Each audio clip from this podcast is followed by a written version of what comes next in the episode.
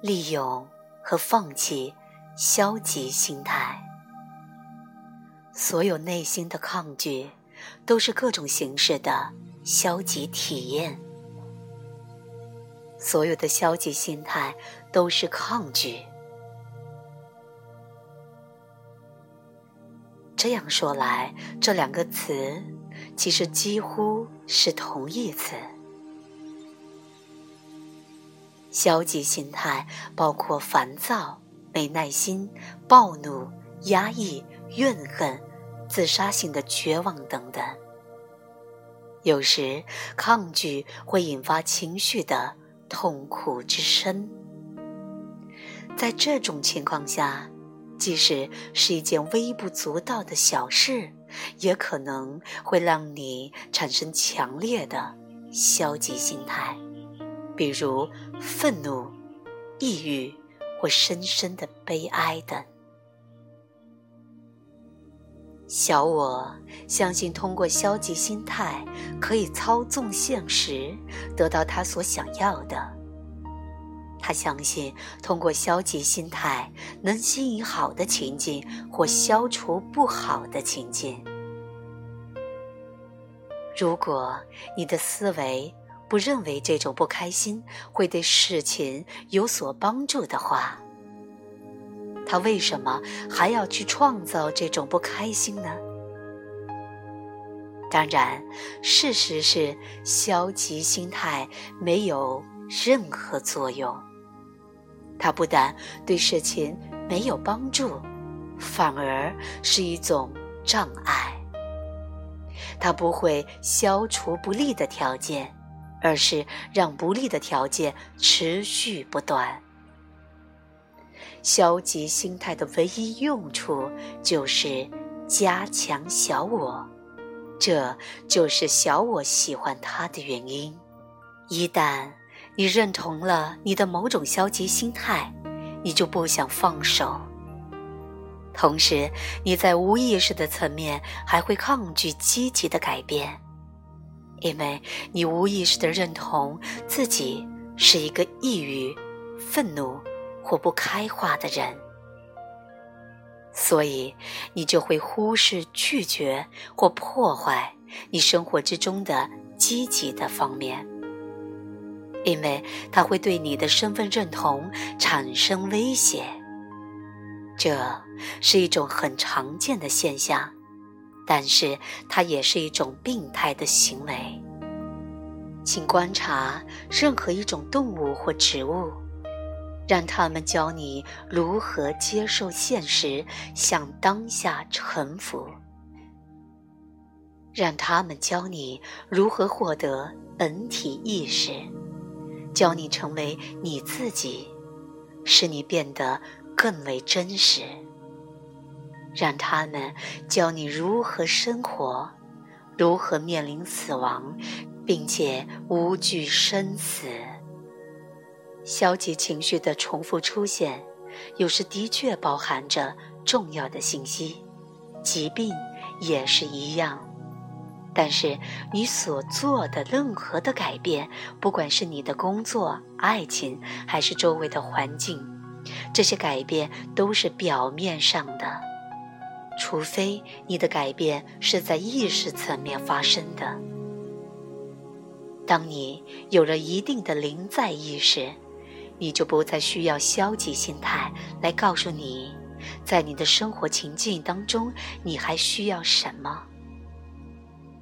但只要消极心态存在，就要利用它，将它作为一种提醒你变得更为临在的信号。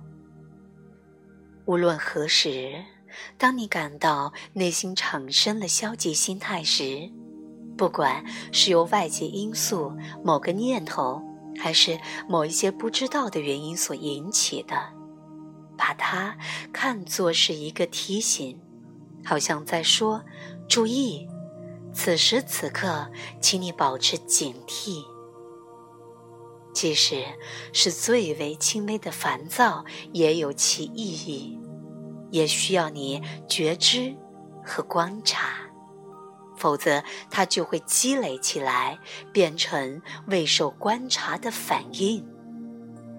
一旦你认识到你的内在不需要这种能量，并知道这种能量毫无意义时，你就能够放下它。请确认你已经完全放下了。如果你不能放下它，请接受它的存在，并将注意力集中在那个感受上。摆脱消极心态的另外一种方式是，通过把你自己想象成透明的，让引发反应的外部因素穿过你，进而使它消失。我建议你先从小事情上开始练习，比如，当你在家里安静地坐着，突然街道上传来了汽车的警报声，这时愤怒产生了。但是，愤怒的目的是什么呢？没有目的。那你为什么要创造这种愤怒呢？你没有这么做，但是思维在这样做。它是自动的，完全无意识的。为什么思维创造了它？因为思维相信，抗拒，也就是你经历的消极情绪或不快乐的某种形式，也许可以消除。这当然是幻想。思维所创造的抗拒，在上面的例子当中，就是你的烦躁。或愤怒，比他原来试图去解决那个原因还要令人讨厌呢。所有的这些，都可以转化成灵修的途径。把你自己看成是透明的，而不是一个固体的肉身。现在，允许噪声或任何造成消极反应的东西穿越你，这样。他们对你的内心来说，就不再是一堵坚固的墙了。如我所说的，从很小的事情开始练习，比如汽车的警报声、狗叫声、孩子的哭闹声、交通堵塞等等。不要在你的内心建造一堵坚固的抗拒之墙。而总是让那些你觉得他们不该发生的事情来敲醒你，并让他们穿越你。当有人对你说一些粗鲁或攻击性的话时，不要产生消极心态或做出无意识的反应，比如防卫、攻击、退缩，而是要让它从你身上通过。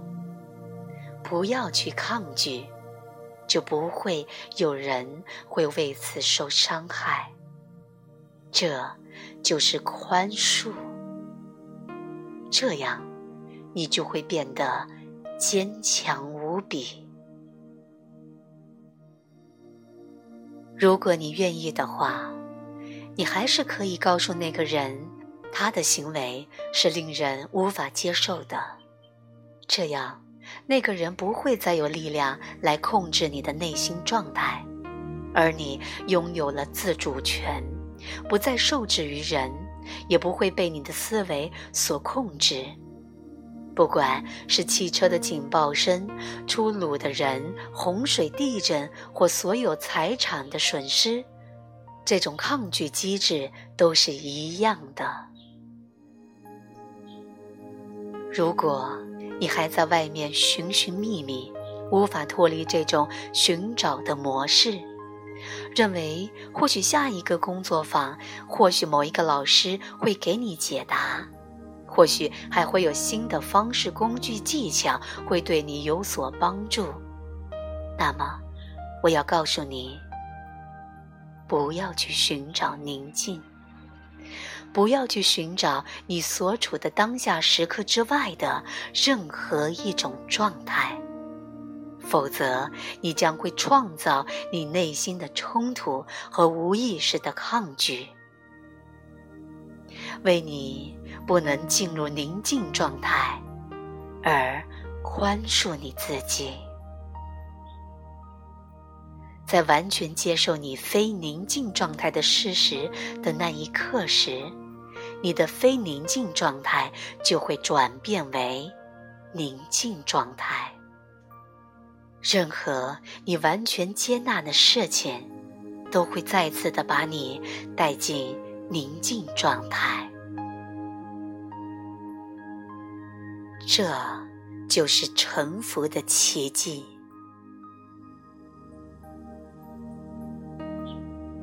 当你接纳事物的本然时，每一刻都是最好的一刻。这，就是所谓的开悟。